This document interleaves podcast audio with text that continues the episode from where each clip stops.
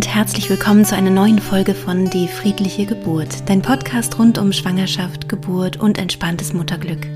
Mein Name ist Christine Graf, ich bin Mama von drei Kindern und ich bereite Frauen und Paare positiv auf ihre Geburten vor. Wenn dies die erste Folge von meinem Podcast ist, die du hörst, dann kann ich dir nur empfehlen, mit den allerersten zu beginnen, also mit Folge 0 bis etwa 3 oder 4, damit du die Hintergründe schon kennst von meiner Methode und ähm, dem, was ich hier so erzähle. Und dann wird einiges klarer, auch in der heutigen Podcast-Folge, denn die heutige Folge baut ein bisschen darauf auf. Wenn du noch tiefer einsteigen möchtest, dann schau gerne auf meiner Website vorbei, die auch die friedliche Geburt heißt. Und wenn du magst, kannst du gerne in den kostenlosen Schnupperkurs hineingucken, ob vielleicht die Art der Vorbereitung, wie ich sie mache, für dich passend ist. Heute soll es darum gehen, dass es sinnvoll ist, meiner Meinung nach, die Geburt zu proben, eine Art Generalprobe zu machen für die Geburt, beziehungsweise das vielleicht sogar auch häufiger zu tun. Ich wünsche dir ganz viel Freude beim Hören.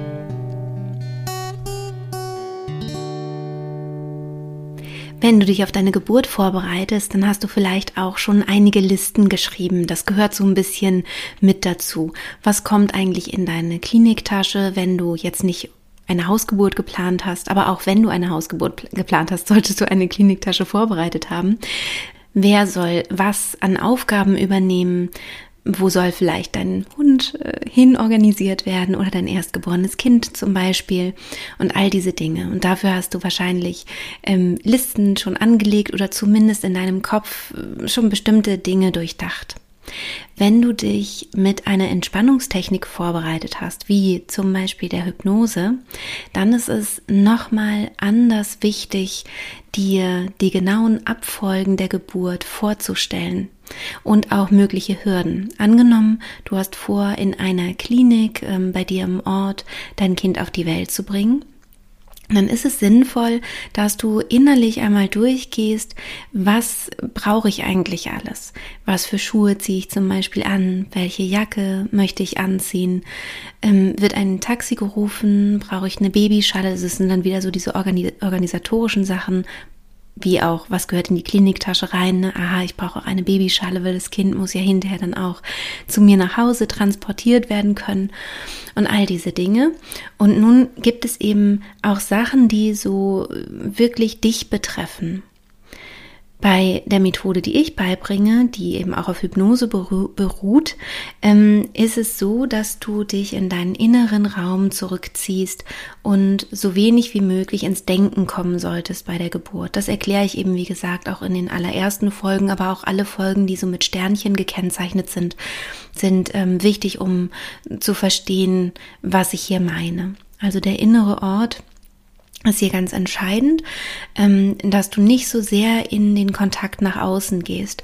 Das heißt, wenn du nicht weißt, welche Jacke du anziehst, wenn du dich auf den Weg in die Klinik machst und du bist aber schon mitten unter Geburt, denn normalerweise gehen wir nicht zu Beginn der Geburt in die Klinik, außer wir haben zum Beispiel eine Geburtseinleitung oder wir haben vielleicht mh, mm, einen Blasensprung gehabt und äh, die Wellen haben noch nicht richtig begonnen, sondern ähm, lassen noch ein bisschen auf sich warten und man möchte das abklären lassen oder so. Normalerweise ist es so, dass du dann in die Klinik gehst oder ins Geburtshaus aufbrichst, wenn deine Geburt schon in vollem Gange ist.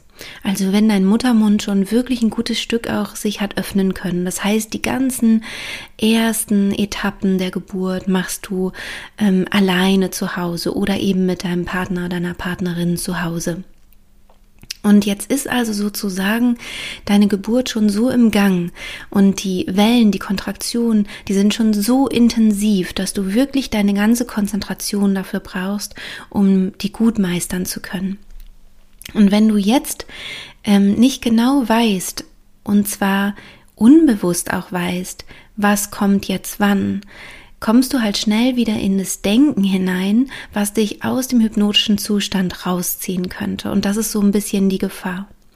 Also unser Gehirn ähm, ist in gewisser Weise in seiner Aktivität heruntergefahren, wenn wir in Hypnose sind. Du bist eher mit älteren Hirnarealen verbunden, dadurch auch sehr gut mit deiner, in, mit deiner Intuition verbunden, zum Beispiel mit deinem Instinkt, was super ist für die Geburt.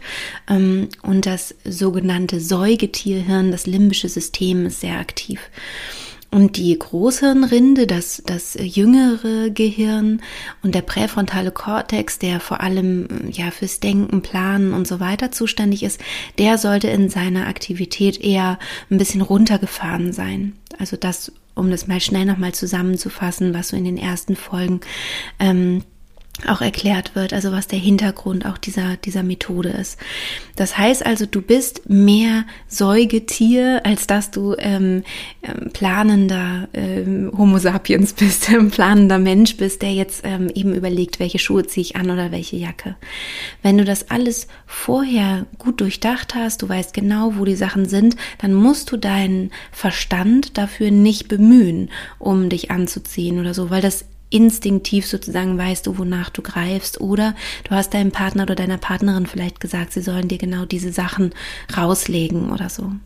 Das wäre halt zum Beispiel ganz wichtig, dass du diese Dinge vorher dir ganz genau überlegst. Also nicht nur so grob, ja, dann fahren wir, rufen ein Taxi und fahren nicht mit dem eigenen Auto, das wäre eine grobe Überlegung, sondern dass man wirklich genau überlegt, wie ist das dann ganz genau, wie komme ich denn aus meiner Wohnung oder aus meinem Haus dann zum Taxi oder zum Auto hin. Ähm, wer trägt was? Trägt mein Partner, meine Partnerin vielleicht die Kliniktasche, dass ich mich gar nicht mehr darum kümmern muss oder schnapp ich sie mir schnell oder wie, wie wollen wir das eigentlich handhaben? Denkt daran, dass du wahrscheinlich eben schon sehr weit fortgeschritten bist in der Geburt. Das heißt, wenn du es mit einem Hochleistungssport vergleichen würdest, vielleicht mit einem Marathon, das mache ich ja total gerne, bist du vielleicht schon bei Kilometer 25. Also du bist wirklich schon richtig, richtig ähm, in deiner sportlichen Konzentration. Und von daher ist es natürlich toll, wenn alle möglichen Dinge ähm, äh, ja dein Partner oder deine Partnerin eben im Kopf hat, ne? Oder deine Dula vielleicht, die du an deiner Seite hast. Also dass du jemanden hast als Geburtsbegleiter oder Geburtsbegleiterin, der oder die sich um diese äußeren Dinge gut kümmern kann. Also deine Tasche eben auch nimmt, das Taxi ruft, mit der Hebamme vielleicht ein kurzes Gespräch hat, kurz erklärt.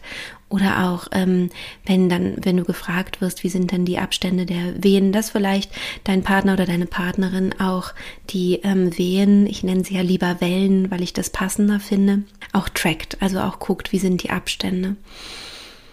Und ich würde dir empfehlen, dass du im Vorfeld diese, diesen Weg, diesen Wechsel zum Geburtsort übst. Und zwar sowohl im Kopf erstmal durchgehst, als auch wirklich praktisch diesen Weg übst.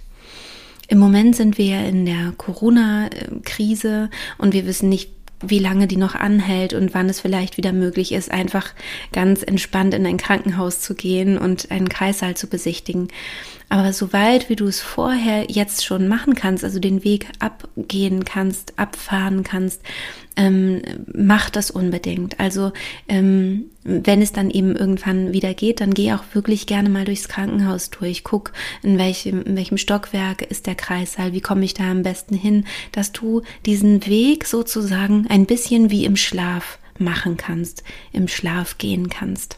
Also alles, was du vorher jetzt herausfinden kannst über den Weg, auch in der Klinik, ähm, versuch das herauszufinden. Geh dort mal auf die Website. Manche haben Kreissaalführungen. Versuch dich an diesen Ort zu gewöhnen, ähm, ihn ein bisschen innerlich kennenzulernen. Und ähm, genau, wie gesagt, üb es auch gerne. In meinem Kurs ist es so, dass es auch eine Hypnose gibt äh, mit Störungen. Die habe ich also aufgenommen. Da kommen dann mal so Geräusche vom CTG zum Beispiel oder es klingelt mal ein Telefon. Und was ich dabei auch ähm, sage und, und wofür das auch gedacht ist, diese Übung, ist, dass du mit deinem Geburtsbegleiter oder deiner Geburtsbegleiterin eben auch vorher die Hypnose mit Störungen übst. Das bedeutet, schaut mal, welche Störungen sind typisch für die Geburt. Das ist zum Beispiel eine der Aufgaben deines Begleiters oder deiner Begleiterin, nämlich dir etwa alle halbe Stunde ein, zwei Schluck Wasser anzubieten. Ähm, bitte trink da nicht Unmengen an Wasser auf einmal, sonst kann es sein, dass deine Blase sehr schnell voll wird und es vielleicht ähm, zum Ende der Geburt hin dann fürs Kind schwierig wird, sozusagen an dieser Blase vorbeizukommen und vielleicht kannst du zu dem Zeitpunkt dann auch nicht mehr auf die Toilette. Das heißt, versuch lieber ähm, ja ein, zwei kleine Schlückchen alle halbe Stunde zu trinken, dann bist du mit Wasser gut versorgt. Und das ist so etwas, was ein Begleiter, deine Begleiterin eben gut für dich auch machen kann. Also dir immer mal wieder Wasser zu reichen. Und üb das am besten auch vorher in dem hypnotischen Zustand. Das heißt also, du ähm, bist in Hypnose und dein Partner, deine Partnerin legt eine Hand auf äh, deine Schulter und sagt, hier ist was zu trinken und reicht dir das Getränk. Und dann merkst du auch schon, wenn du deine Augen geschlossen hast und in Hypnose bist beim Üben, ah, wie greife ich das am besten? Oder möchte ich, dass mir das direkt an den Mund gesetzt wird? Habe ich vielleicht mh, mm, so eine Sportflasche, äh, mit der ich leichter trinken kann? Oder ist es mir lieber, dass es mit einem Strohhalm ist? Oder ähm, finde ich ein Glas angenehm? Ein Glas ist meistens ein bisschen schwierig, gerade wenn du unterschiedliche Positionen hast, wie zum Beispiel auf der Seite liegen, müsstest du dich dann eben erstmal aufrichten. Also guck, dass du da zum Beispiel eben auch rausfindest, ne? was ist für dich eine gute, eine gute Flasche, aus der du ähm, Wasser trinken kannst oder ja, was auch immer du haben möchtest, falls du keine Flasche haben möchtest. Und ähm, genauso ist auch die Aufgabe, dich ähm, alle zwei Stunden etwa auf die Toilette zu bringen. Das sind jetzt nur so ungefähre Angaben. Ne? Da muss man jetzt nicht ganz exakt auf die Uhr gucken, sich einen Wecker stellen oder so, aber so ungefähr alle halbe Stunde ein, zwei oder auch drei Schlucke trinken und alle zwei Stunden auf die Toilette. Bitte hab du das nicht im Kopf, sondern hab im Idealfall jemanden an deiner Seite, der ähm, oder die ja dir dann eben Wasser reichen kann oder dich begleiten kann auf die Toilette.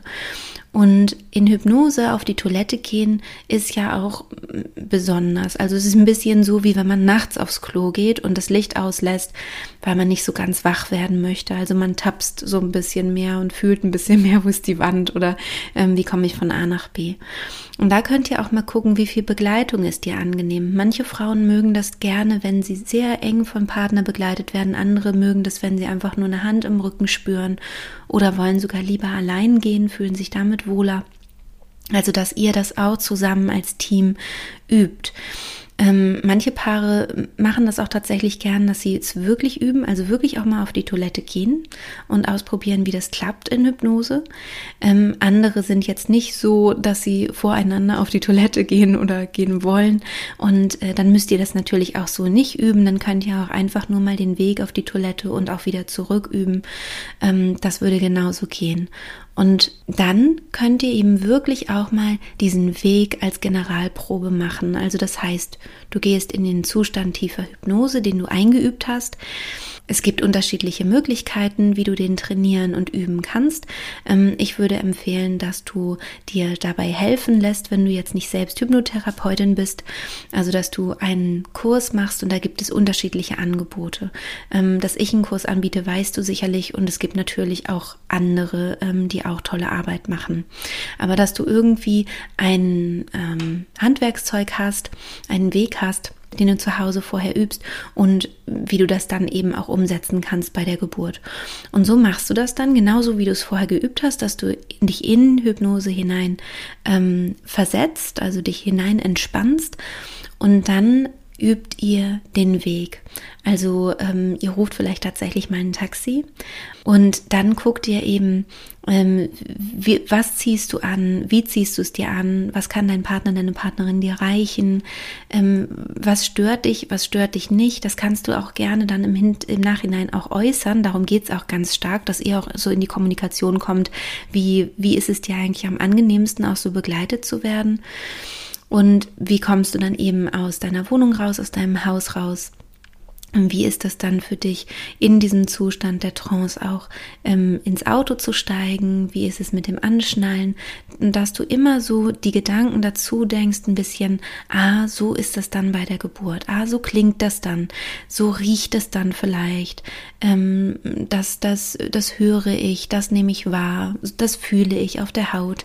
Also, dass du so ein bisschen ähm, in diese Sinneseindrücke versenkst und dir das besonders wahr, also klar machst. Du kannst auch gucken, was nimmst du um dich herum wahr, ähm, aber geh nicht so stark in die Kommunikation nach außen, sondern bleib ein bisschen bei dir und fühl mehr rein, wie sich was anfühlt, anhört, anspürt.